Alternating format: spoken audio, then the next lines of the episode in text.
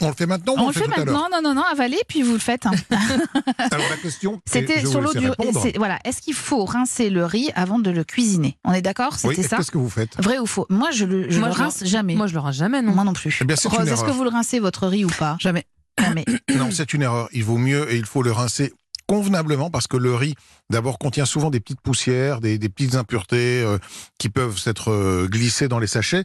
Mais surtout, il est, il est recouvert, on parle de riz, de riz blanc surtout, hein, d'une fine pellicule d'amidon. Et en général, c'est cette pellicule d'amidon qui va faire que votre riz va coller.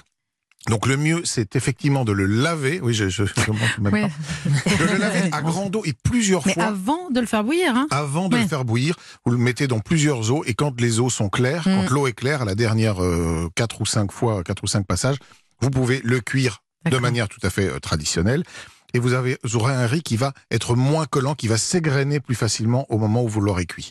Alors c'est valable pour le riz que vous allez utiliser en accompagnement pour faire euh, une salade par exemple. En revanche, si vous faites du risotto, Ah, il faut Ah, pas. bah non. eh bien Ouais. non, il y en a pas. Il faut pas le laver parce, Parce qu'on faut a besoin l'amidon, de ouais. l'amidon pour garder cette texture crémeuse. C'est l'amidon riz, qui en dit plus, le. hein. C'est pas le même riz, c'est du riz rond.